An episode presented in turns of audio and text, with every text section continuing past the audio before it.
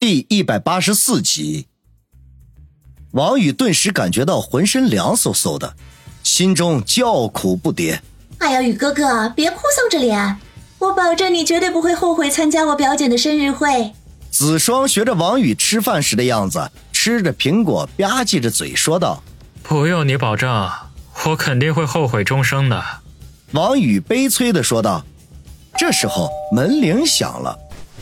子双一下子从沙发上跳到地上，说了一声：“肯定是外卖到了。”就赤着脚跑到门口。王宇不禁一阵的无语。子双穿的也太少了，也不知道送外卖的小哥看了会不会也喷鼻血。他这边想着，子双已经打开了房门。只见一个很年轻的声音说道：“请问是李小姐吗？”你点的披萨送到。这个声音说到一半，就刹那间变得颤抖了起来，然后就是拉起了长长的尾音来，接着便听子双没好气的说道：“看什么看？没见过美女啊！”然后砰的一声把房门给关上了，单手拖着一只装披萨的盒子走了回来，嘴里面还嘀咕着说道：“一点都不敬业。”看见美女连话都不会说了，王宇摇头揶揄的说：“大小姐，就你这身打扮，换谁都进不了夜。”子双把嘴巴一撅：“嗯，那也不应该盯着人家的大腿看啊！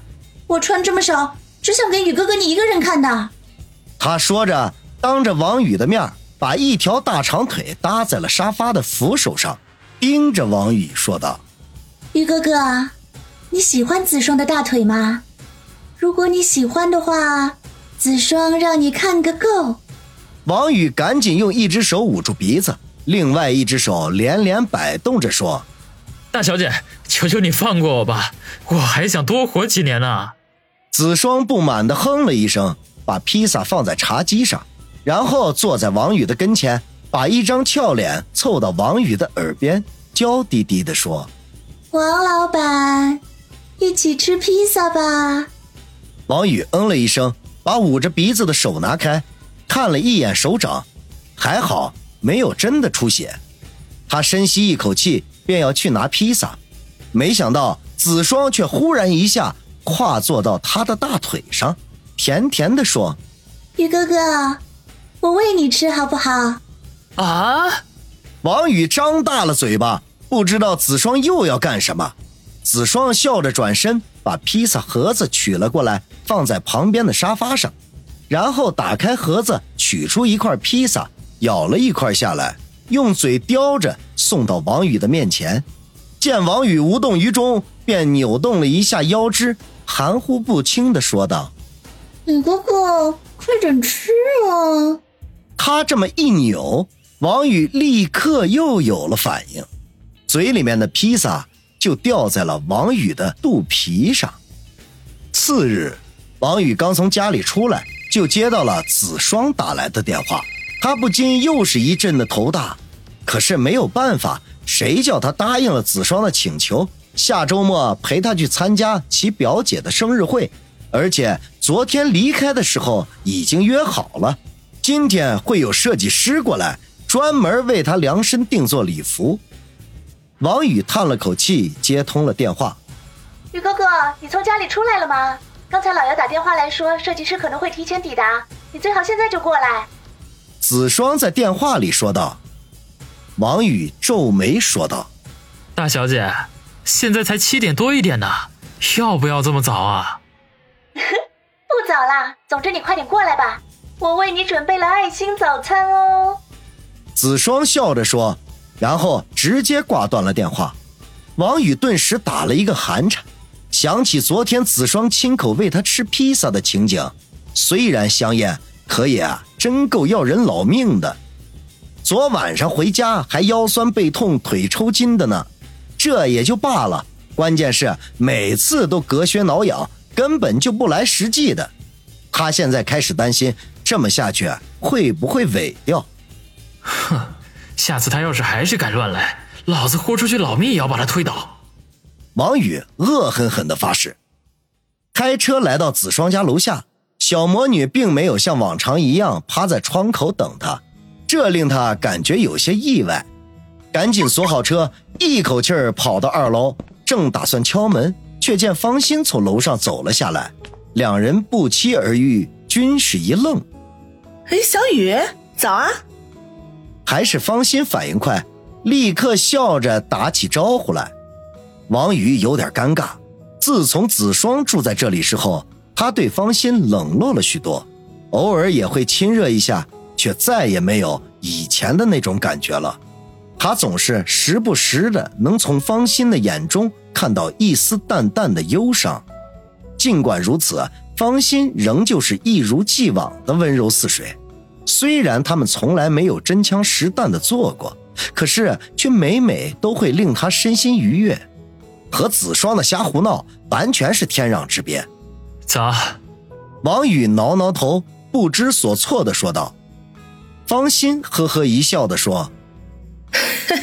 来找小双啊！我们刚刚通过电话，他有点事情需要我帮忙。王宇忙不迭的解释。方心哦了一声，迟疑了一下，说：“哦，嗯，小雨，那我先走啦。”王宇哎了一声，方心与他擦肩而过。方心，等等！王宇忽然叫道。方心立刻停住脚步，转过身来。脸上难以掩饰的露出喜色来，可是下一秒喜色褪去，又恢复了平静。就在他转身的同时，子双家的门开了，小魔女探出头来，好奇地说：“玉哥哥，你和谁说话呢？”说完，目光落在了方心的身上，顿时微笑着说道：“ 原来是新姐姐，这么早就去店里吗？”方心也笑道。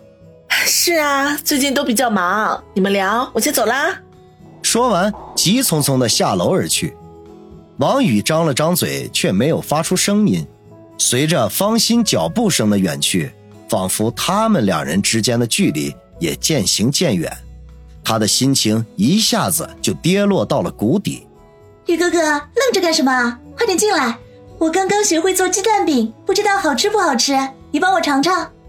子双没心没肺的拉着王宇进屋，王宇失魂落魄的被子双拖到餐厅里，看着餐桌上糊的掉渣的鸡蛋饼发呆。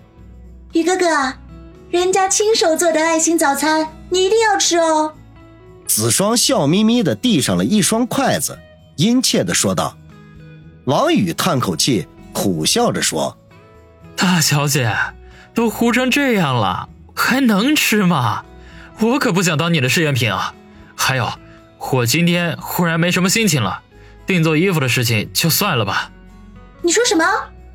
子双顿时张大了眼睛。你知道那位设计师有多难请吗？他肯答应亲自过来帮忙，那可是给了天大的面子啊。你说算了就算了。王宇捧着头无语。此刻他心里头想的都是方心那落寞的身影和寂寥的眼神。子双。我必须得离开一下，我答应你，在设计师到来之前，我一定回来。王宇忽然站起身来说道，然后也不管子双是否同意，飞也似的推门而去。子双愣在原地，撅着嘴巴说：“嗯，发什么神经病？啊刚才打电话还好好的，难道是被我的爱心早餐给吓到了？”王宇闪电般的冲下楼，向着小区外狂奔而去。方心没有车，平日去店里都是坐公交车。此刻他肯定没有走远，还追得上。他健步如飞，向着公交车站点而去。果不其然，几分钟之后就看到了方心的身影。他慢悠悠地走着，丰腴的身姿在晨光中摇曳，令不少出来晨练的老大爷们也忍不住驻足偷看。少妇的风韵，青涩少女们。只能望尘莫及。方心，王宇人还没到，便已经大声的喊道：“方心的身形一顿，便停了下来，迟疑的转过头，双眉紧蹙，白净的脸颊上竟然带着泪痕。小雨，他忧伤的脸上露出了惊喜，眉眼间荡漾起了温馨的笑容。